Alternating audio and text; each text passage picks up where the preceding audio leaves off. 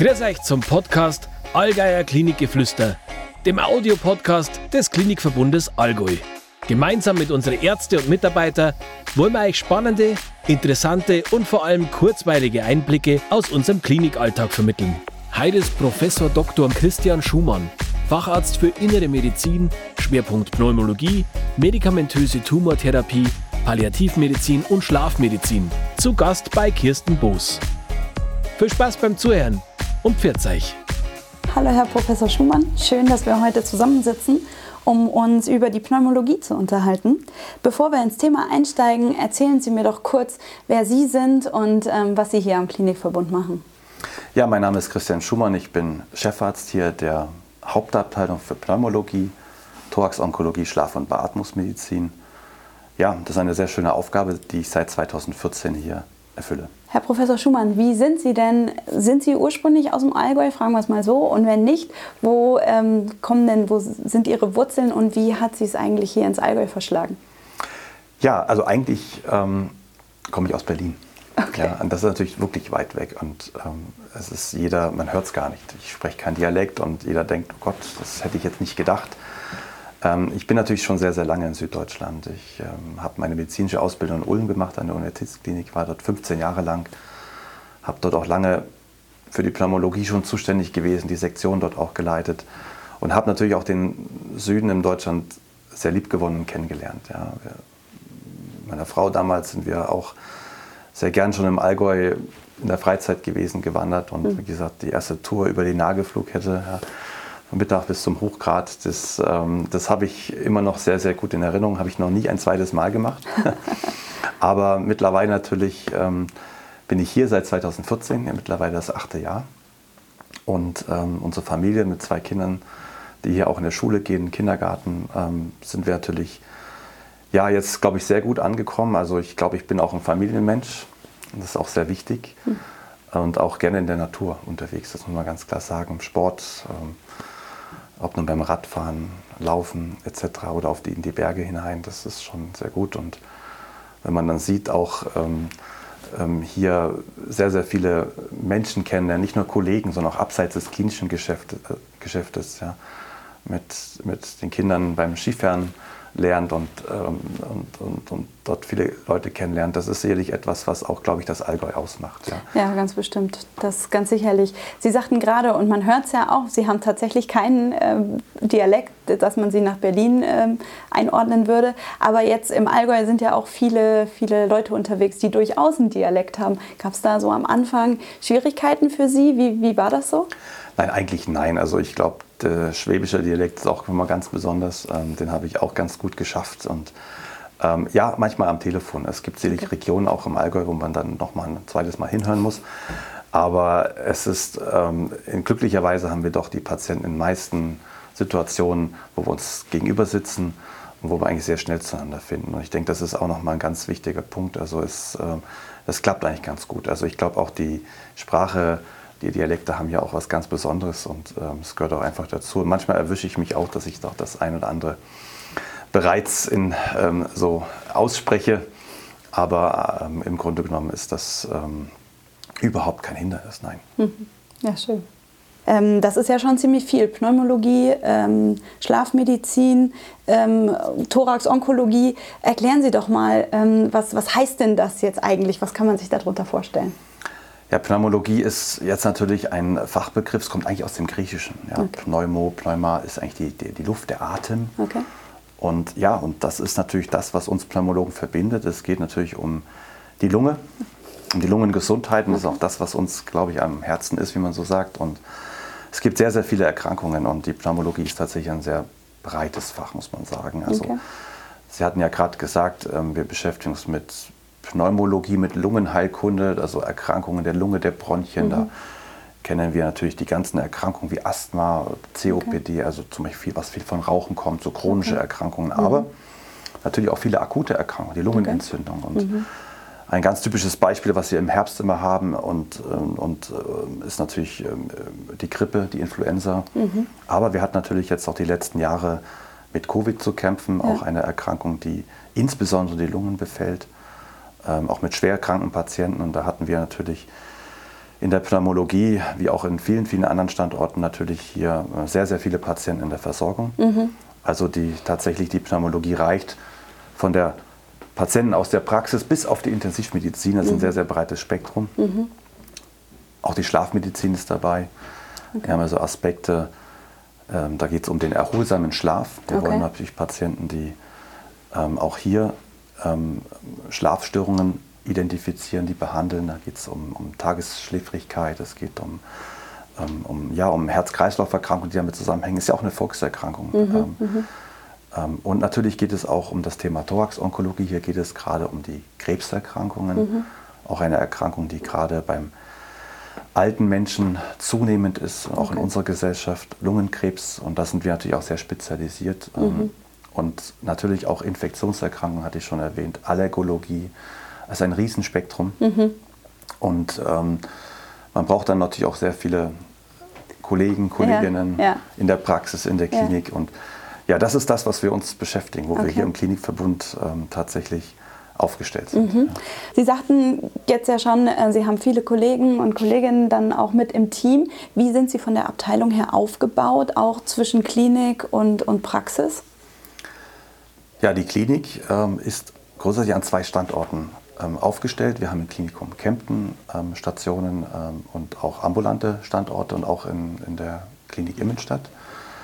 Das sind die beiden Standorte im Norden und im Süden im Klinikverbund und ähm, wir haben sozusagen hier Oberärzte, die auf den Stationen tätig sind. Ähm, wir haben leitende Oberärzte, wir haben eine Funktionsoberärztin, wir haben das Schlaflabor im Klinikum Kempten. Wir haben aber auch neben den beiden ähm, stationären Strukturen ambulante Strukturen im MVZ-Klinikum Kempten, auch mit einer Filiale in Immenstadt, sodass wir auch die Leistungen ähm, in Immenstadt ambulant mit anbieten können. Es sind mehrere ähm, Fachärzte involviert in, diesen, in diese Bereiche, ähm, sodass wir sozusagen an beiden Standorten letzten Endes Patienten ambulant als auch stationär versorgen können. Mhm. Natürlich haben wir auch unsere Schwerpunkte. Das heißt, wir können in Kempten natürlich das gesamte Spektrum der Notfallmedizin anbieten, also Patienten mit akuten Erkrankungen, Lungenerkrankungen anschauen, versorgen. Wir haben hier insbesondere auch der Thorax-Onkologie, einen Schwerpunkt zusammen natürlich hier integriert in im Klinikum Kempten auch mit dem Cancer Center, das im, im, im Klinikverbund. Und das ist ähm, wichtig ähm, zu verstehen, einfach an welchem Standort, wo soll der Patient hin? Ja. Das ist ja manchmal von außen her gar nicht so einfach zu sehen. Man blättert die Homepage auf und guckt, wo muss ich denn hin? Ähm, grundsätzlich ist es so, dass wir das gesamte Spektrum der Lungenmedizin grundsätzlich anbieten. Ähm, natürlich ein bisschen aufgeteilt auf die Standorte, um natürlich Doppelstrukturen zu vermeiden. Aber die Akut- und Notfallversorgung ist grundsätzlich an beiden Standorten gegeben. In Kempten der Schwerpunkt natürlich mit der Lungenkrebsmedizin, mit der Schlafmedizin und in Immenstadt ist der Schwerpunkt auch, was die Beatmungsmedizin betrifft, was auch gerade die komplexen Verfahren dort betrifft in, auf der Intensivstation, aber auch ähm, die ganzen elektiven Eingriffe, Bronchoskopien, also viele, viele ähm, äh, Erkrankungen, die wir dann dort in den Funktionsdiagnostiken, den Laboren abbilden. Mhm. Und ähm, Sie sagten jetzt ja schon, Sie bilden das ganze Spektrum an, aber wo soll sich jetzt ein Patient, wenn er zu Ihnen möchte, wo müsste er sich jetzt melden? Also wir haben ganz klar die, die Pforten, die Eintritte für den Patienten, wo sie sich ähm, zuweisen können, ist ähm, über die Sekretariate an Standorten. Wir haben also jeweils ein Chefarztsekretariat für das Klinikum Kempten und für die Klinik Immenstadt. Die Kolleginnen vertreten sich auch gegenseitig. Das heißt, wir sind rund um die Uhr eigentlich erreichbar. Per Telefon, per Fax und so weiter. Das ähm, klappt eigentlich immer sehr, sehr gut. Da können Termine vergeben werden für eine stationäre Behandlung. In der Regel läuft das ja über den Hausarzt, dass der mhm. Hausarzt die Indikation sieht und über Einweisungen durchführt und so weiter. Wir haben aber genauso auch eine ambulante Strukturen, die zentral geregelt sind. Wir haben ein zentrales Ambulanzsekretariat, das in Kempten aufgebaut ist, aber standortübergreifend arbeitet und für beide Standorte, für alle Sprechstunden, für alle pneumologischen Fachärzte, die Ambulanzen machen, Termine vergeben.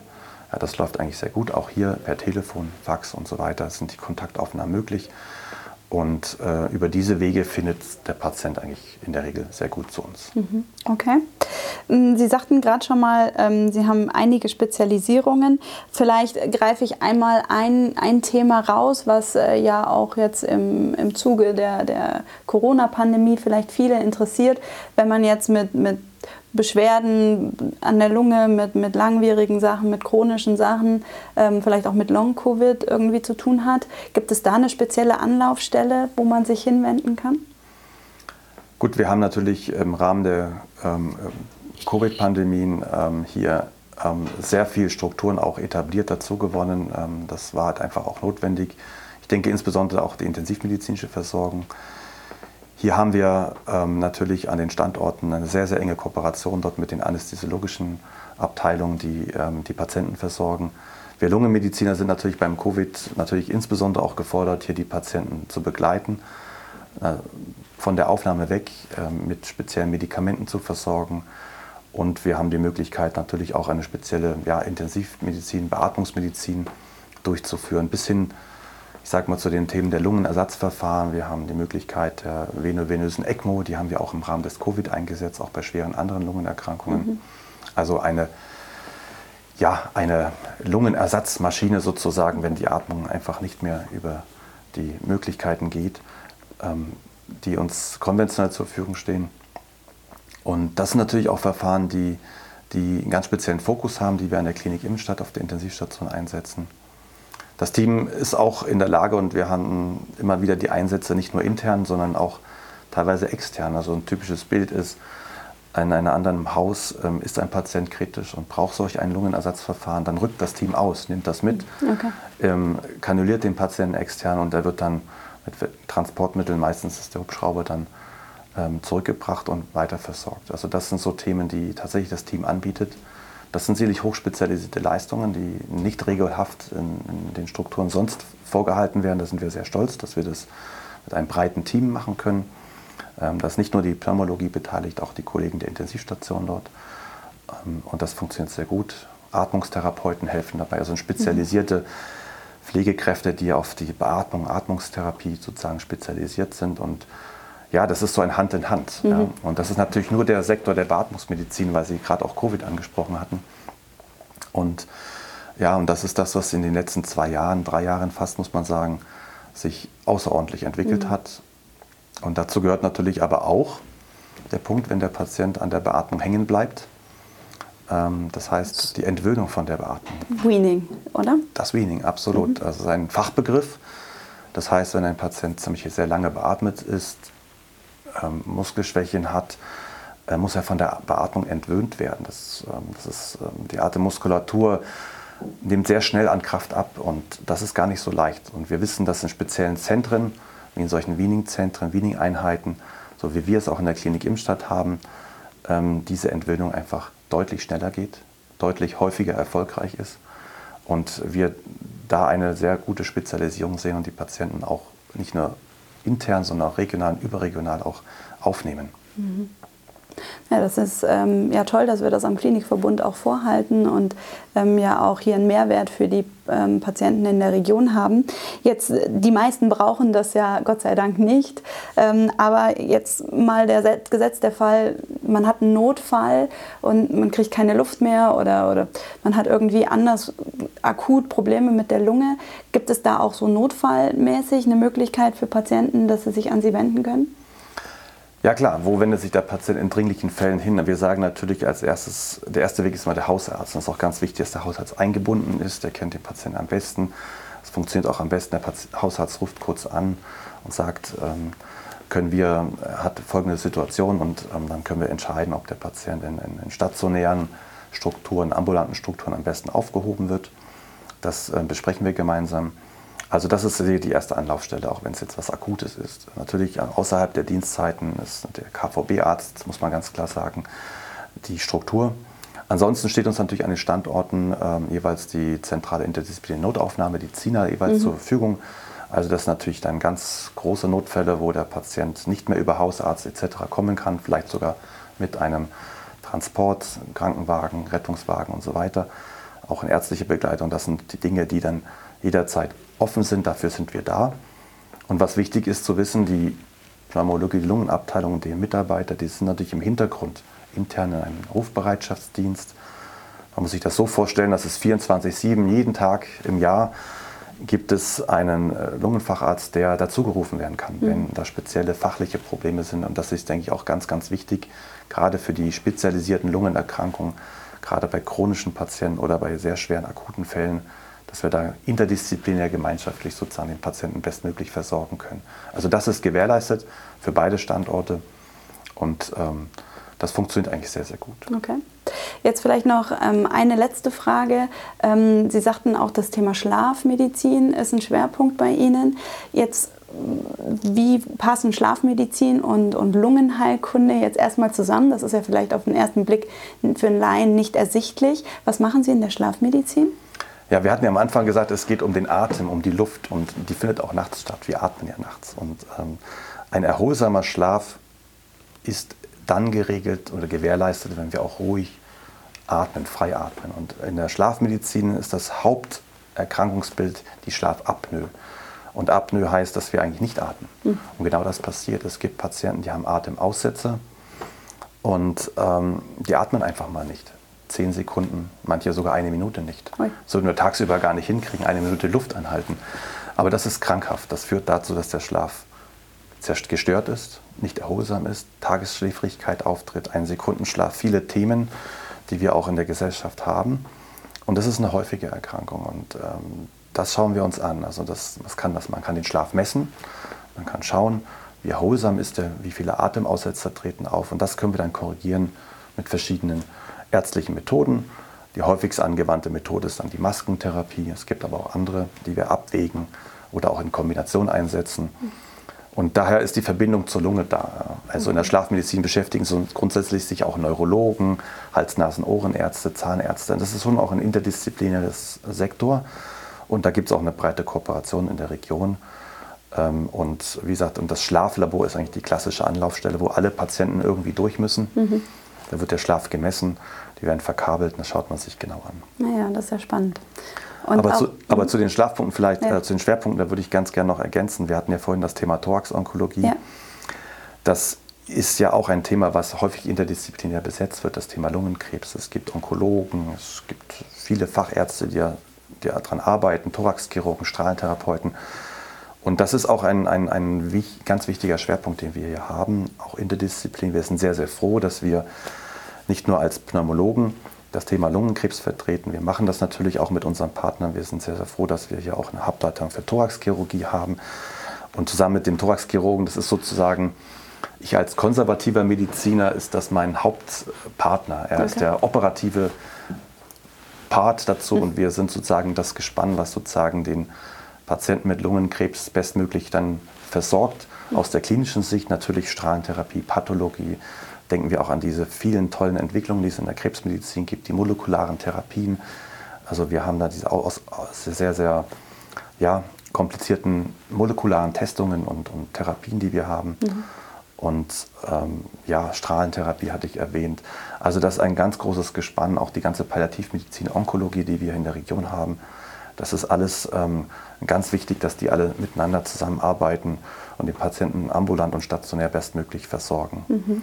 Und, ähm, diesbezüglich ist sicherlich auch noch ein Studienzentrum erwähnt, die wir sozusagen hier in, in, in meiner Abteilung haben. Wir haben derzeit fünf Study Nurses, die verschiedene interventionelle Studien, vor allem der Krebsmedizin, ähm, betreuen und überblicken. Das sind sehr, sehr große, auch Phase 3 Zulassungsstudien mit ähm, ganz, ähm, ja, letzten Endes geht es darum, dass der Patient Substanzen, Behandlungen bekommt, die eigentlich erst in Monaten oder Jahren erst zugelassen bekommt. Okay. Also wirklich ganz neue medikamentöse Krebsbehandlungsmethoden. Und das ist sicherlich auch was Außergewöhnliches, was wir hier erreichen können, was auch in anderen Abteilungen vorhanden ist und wo wir sehr, sehr stolz sind, dass wir das hier zusammen an diesem Krebszentrum, im Cancer Center auch mit integrieren können. Und es ist, glaube ich, auch ein sehr, sehr wichtiger Punkt für die Patienten, gerade mit solchen Erkrankungen, dass man also die Behandlung wirklich innovativ, wie wir sagen, und zukunftsweisend auch abbilden können. Mhm. Ja. Und vor allen Dingen auch, was für viele Patienten ja auch vermutlich wichtig ist, hier vor Ort. Das ist ähm, wirklich toll, dass wir das hier am Klinikum Kempten so anbieten können. So erlebe ich das auch und auch meine Kollegen, so darf ich sagen. Also es macht einfach Spaß. Ja. Also man, man hat ja, es ist auch irgendwie eine Dankbarkeit, weil gerade sowas hier anzubieten ist natürlich ähm, auch eine Herausforderung. Eine Intensität, es ist eine sehr hohe Intensität auch. Ähm, wir sind immer, man muss fachlich wirklich ähm, up-to-date sein, ähm, solche Themen anzubieten. Und so eine Herausforderung der heutigen Zeit mit den ganzen Ressourcen, mit denen man umgehen muss, Personal und so weiter. Und ähm, ich denke, ich bin sehr stolz und froh, ein sehr, sehr gutes Team zu haben. Ja. Prima. Ja, ganz herzlichen Dank, Herr Professor Schumann. Wir unterhalten uns bestimmt bald wieder. Dann gehen wir vielleicht ein bisschen mehr in die Tiefe, auch an der einen oder anderen Stelle. Erstmal Dankeschön für heute und dann bis bald. Sehr gern.